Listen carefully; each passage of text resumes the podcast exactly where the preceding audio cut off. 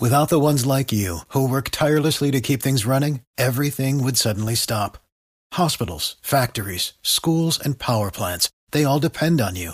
No matter the weather, emergency, or time of day, you're the ones who get it done. At Granger, we're here for you with professional grade industrial supplies.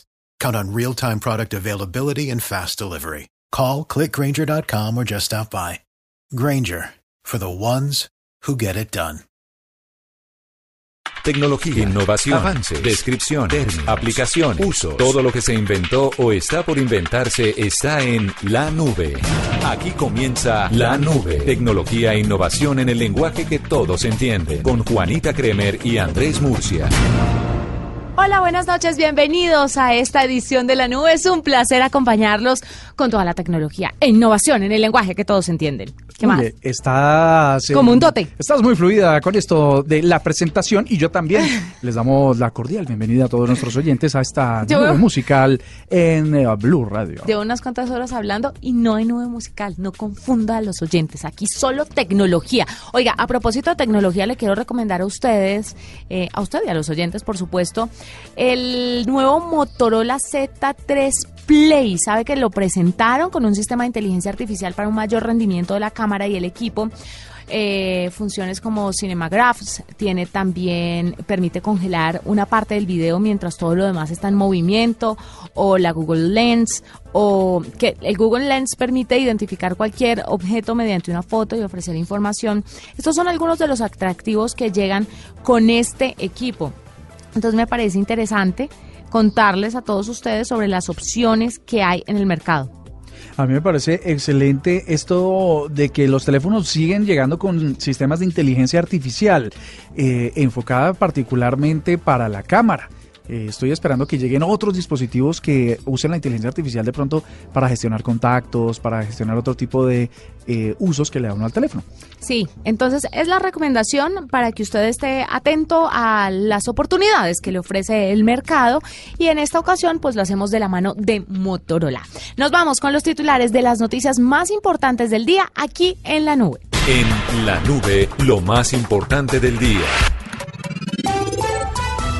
Un nuevo caso de censura en la red se dio a conocer en la mañana de este viernes. 4.664 productos musicales en línea y más de 100.000 videos fueron eliminados por el gobierno de China.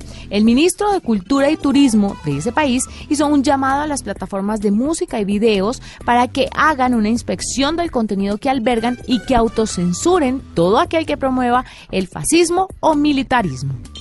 Un video de la página de prerreservas del Galaxy Note 9 de Samsung, que será lanzado oficialmente el 9 de agosto en New York, se filtró en las últimas horas y reveló el diseño del nuevo celular. Desde que se supo de su lanzamiento, las filtraciones y especulaciones han invadido la red. El video y la página ya fueron borrados por la marca, pero ahora mucha más expectativa. Extrabajadores de Facebook quieren destronar a la compañía con una nueva red social. Se llama Fabric y su componente más llamativo es que toda la información que se sube es privada y sus datos, al menos en teoría, no se comparten con otras personas.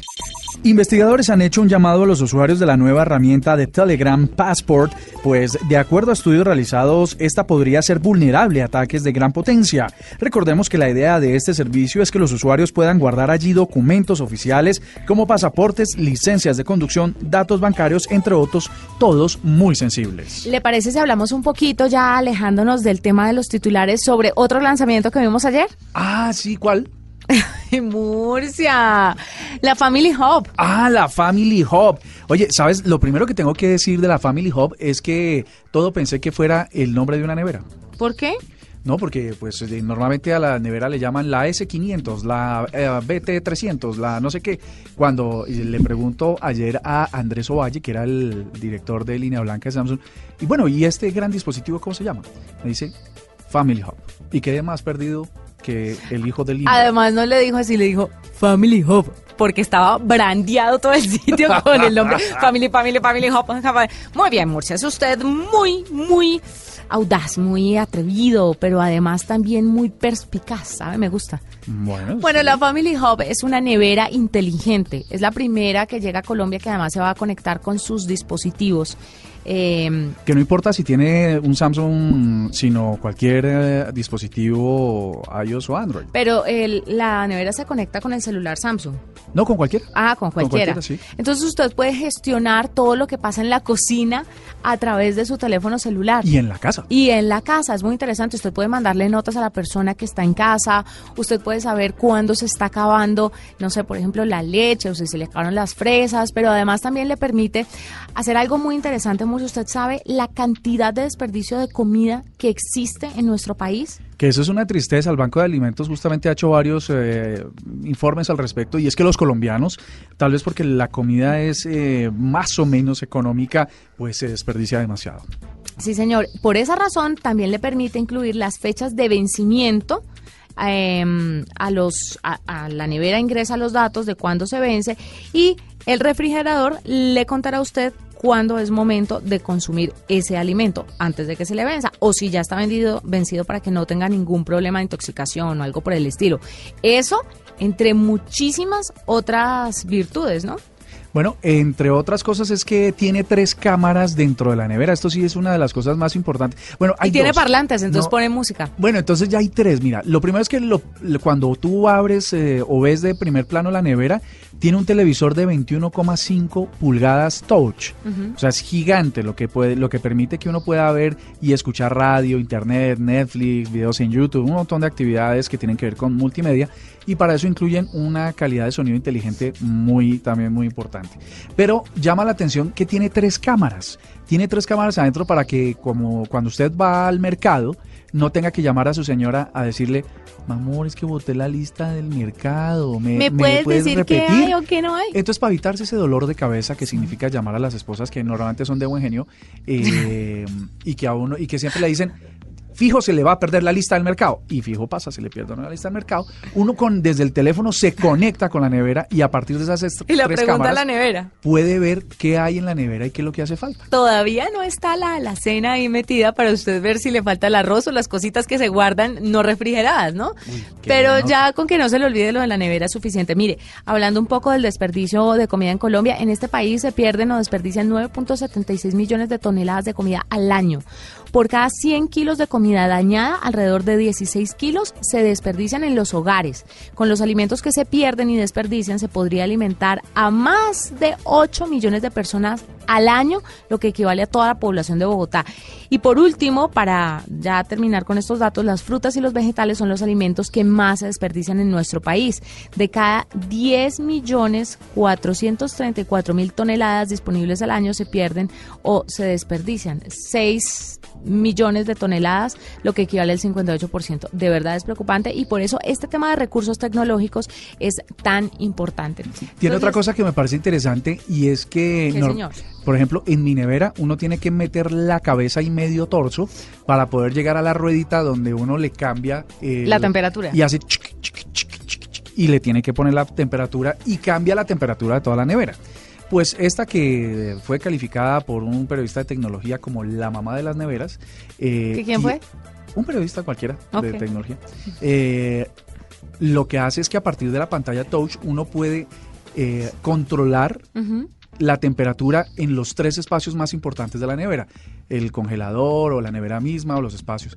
Eh, digamos que para enfriar cerveza es una nota porque uno podría cambiar esta temperatura inclusive eh, desde la distancia. Uno dice, ay, tengo un partido con los muchachos, entonces eh, vamos después al tercer tiempo a la casa. Y entonces si la, neve- la- está la, neve- la cerveza no tan fría, la pone uno a enfriar a distancia. ¡Qué delicia! Aquí solamente queda claro algo. Cada vez que hablamos de tecnología y cocina, nos hemos dado cuenta que Murcia lo único que tiene en la nevera es cerveza. Nada más. Pero ¿qué más puede tener una nevera de un soltero? Cerveza y arepas para el desayuno. Bueno, Huevos. vamos a hacer una pausa. Ya venimos con una entrevista y continuamos con más tecnología aquí en la nube. Arroba la nube blue. Arroba blue radio com. Síguenos en Twitter y conéctate con la información de la nube.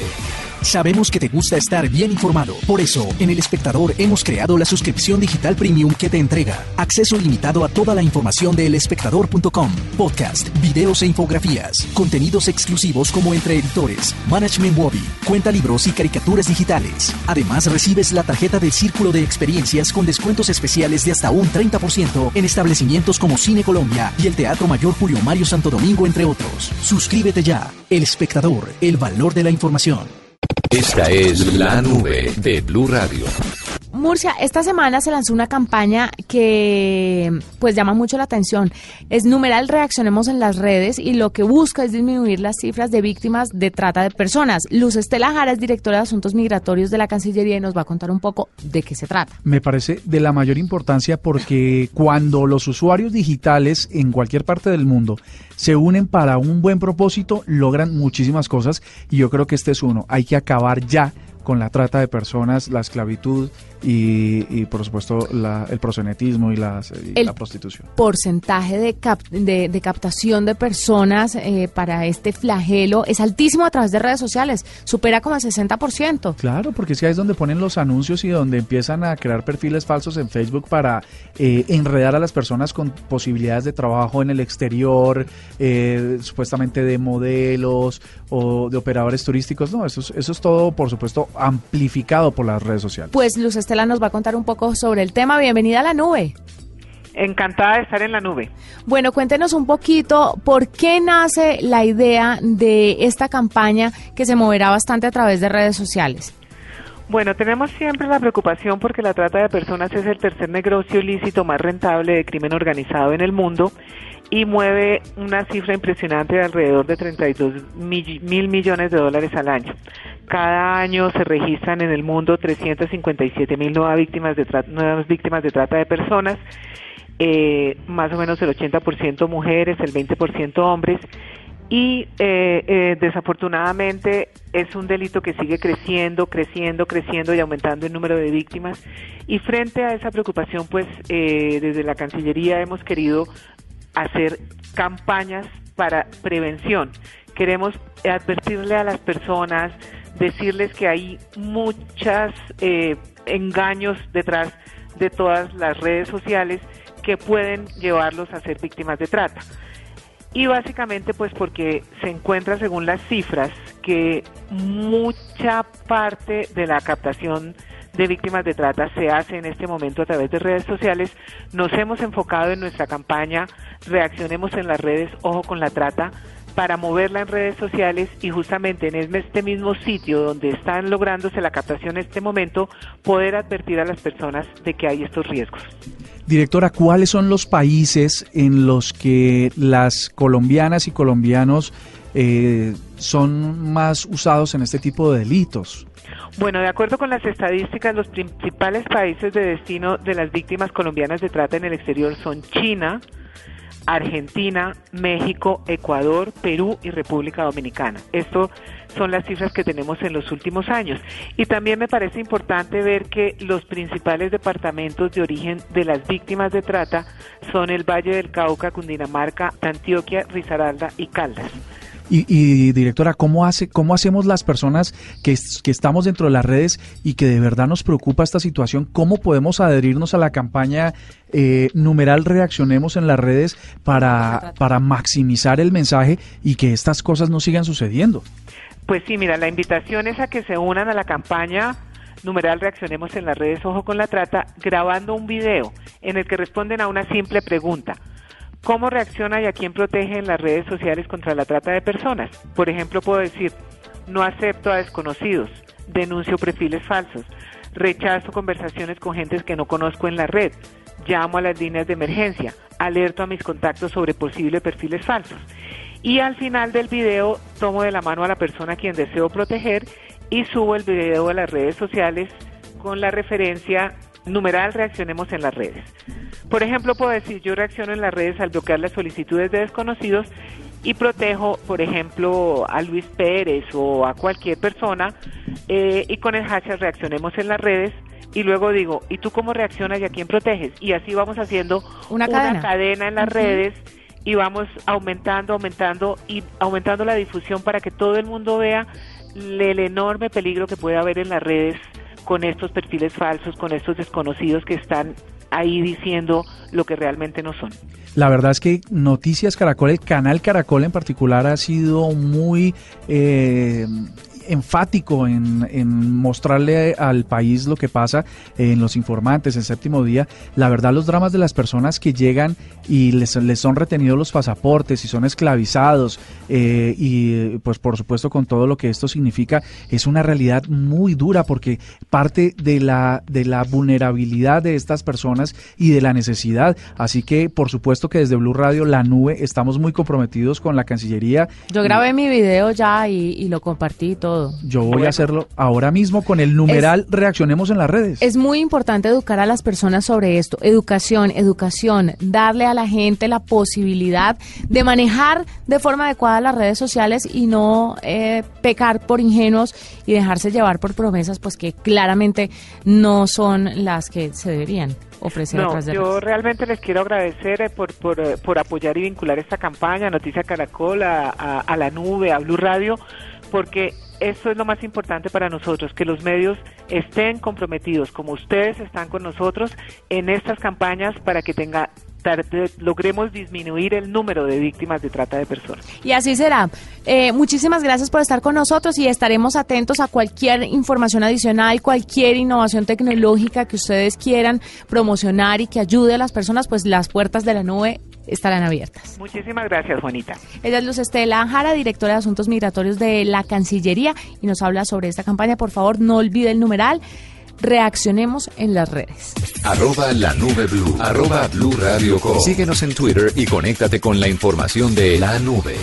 Bueno, esta mañana hubo una caída mundial de un servicio vital para la humanidad porque la verdad es que solo pasaron tres minutos entre que Facebook dejó de funcionar y que todas las redes sociales, eh, principalmente Twitter, estallaran de comentarios de personas que se habían quedado como sin una mano. Es increíble el efecto de hoy de las, mm, de las herramientas o plataformas sociales, sobre todo las más grandes como Facebook, que hoy tiene 3.100 millones de humanos conectados a ella. Eh, si se cae, la cosa realmente colapsa la la actividad diaria de los usuarios, ¿no? De las personas. Hmm. Inmediatamente Twitter, que la red estuvo caída durante 30 minutos, eh, las fallas empezaron en la versión de escritorio, luego pasaron a la versión móvil y como en 20 o 25 minutos empezó a restablecerse lenta y paulatinamente el servicio. Eh, parece que fue a nivel global, ¿no? Los registros hablaban de América Latina en el momento de la caída y poco a poco todos los países fueron reportando el mismo problema. Esto supone la dependencia fuerte que tiene la gente a estar metida en Internet publicando o leyendo contenido de otros. Para que vea que es de lo que vivimos. Sí, entre otras cosas. Entre otras cosas, claramente. bueno, eso por un lado. Por otro lado, ¿sabía usted, siguiendo con el tema de Facebook, que la red social quiere ayudar a los jóvenes a cuidar su reputación en las redes sociales? Eh, yo creería que sí, pero lo que no me imagino es cómo.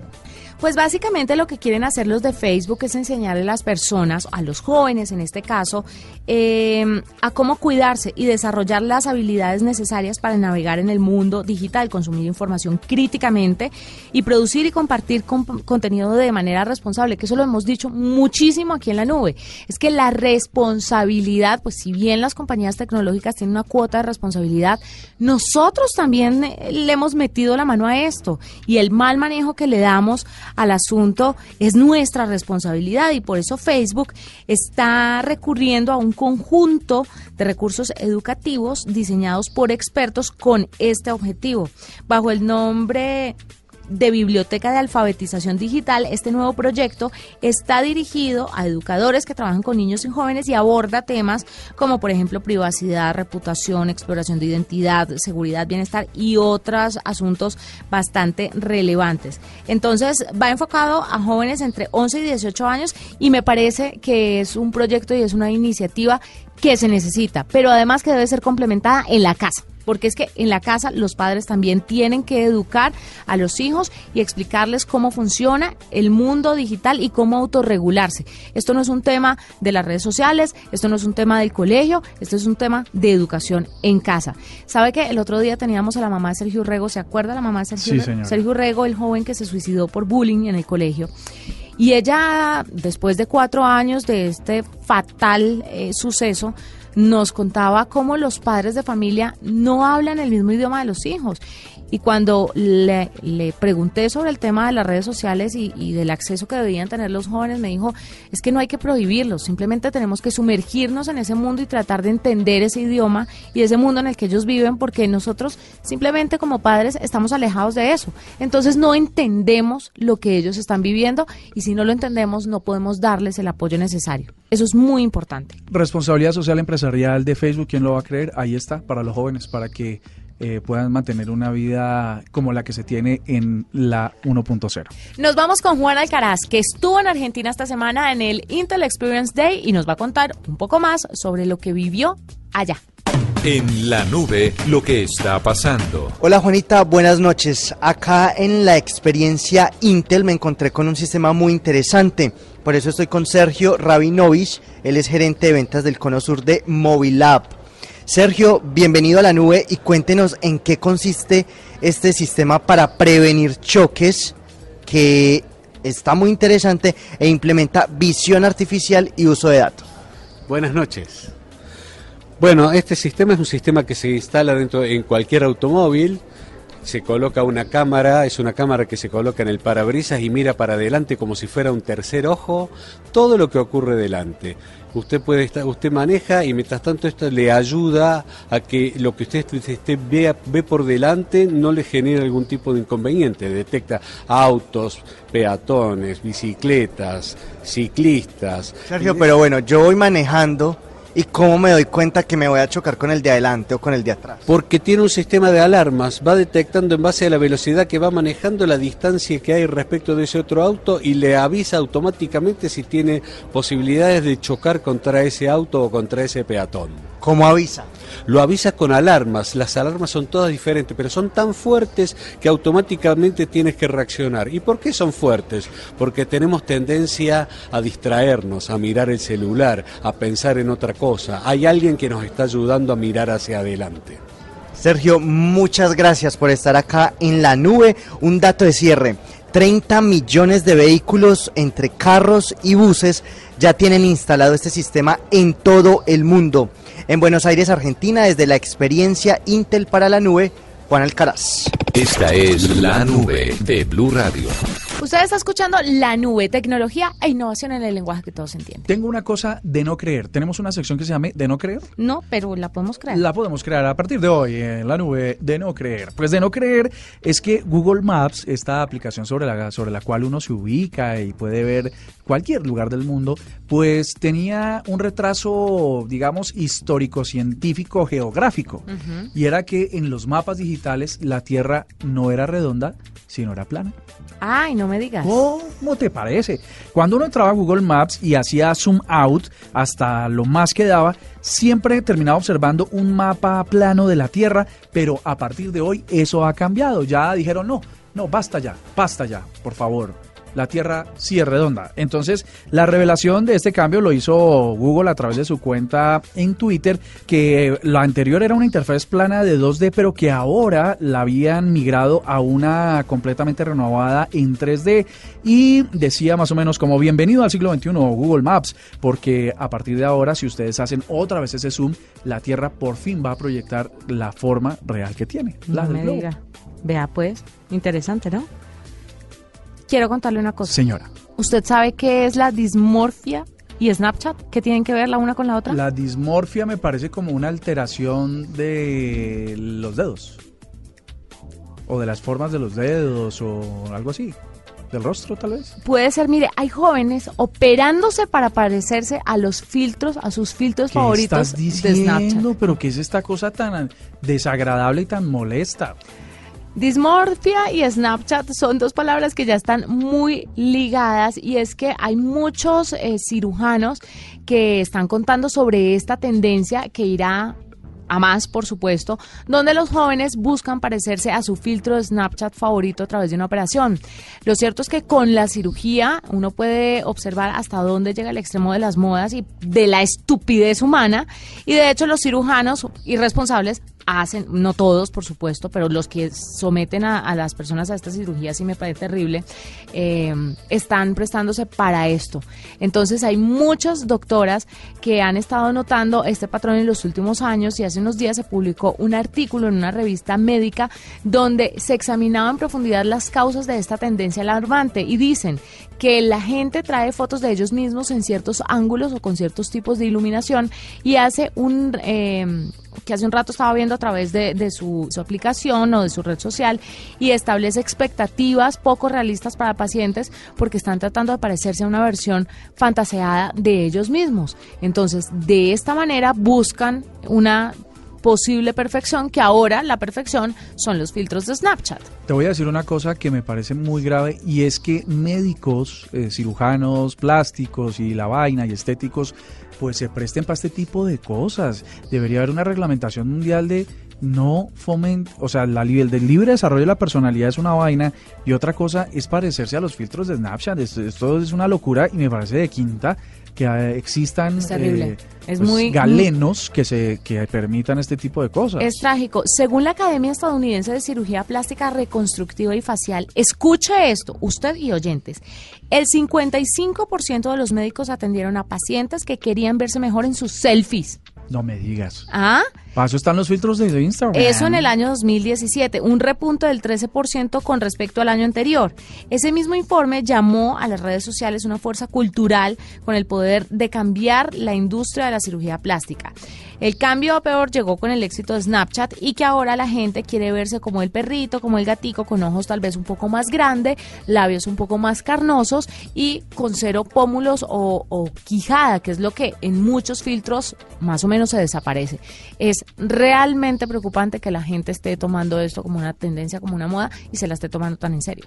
Sí, la verdad es que me parece de quinta. Oye, pero hablando, hablando de gente que genera cambios, en 1985 una señora que se llamaba Donna Fent compró acciones de Apple. Ah, sí. Ella tenía 26 añitos y estaba saliendo con un corredor de bolsa y entonces él le hizo, le hizo la vuelta y le dijo, o sea, la vuelta de asesorarla, ¿no? de, asesorarla en valores. Le dijo, ve, hay una compañía de unos manes ahí locos, vale 39 centavos de dólar la acción, ¿por qué no la compra? Y ella, pues, no teniendo en qué gastarse una grasita porque él era el que pagaba las cuentas, entonces mm, compró varias. Y resulta que hoy, tras el anuncio de ayer de que esa es la primera compañía norteamericana o occidental que eh, está valorada en más de 3 billones de dólares, ¿no? Mm. Eso es una plata importante. Mm. Pues la verdad es que multiplicó su inversión por 50 mil por ciento. Recordemos que hoy las acciones de Apple eh, cotizan a 208 dólares con 58 centavos cada una y al alza. Así que bueno, fíjese bien y le salga con corredores de bolsa, primer consejo, si no tiene uno, entonces eh, préstele atención a startups y a empresas que pueden tener mucho futuro en el futuro. Nos vamos, fue un gusto acompañarlos, nos encontramos el lunes con más tecnología e innovación en el lenguaje que todos entienden. Chao, chao.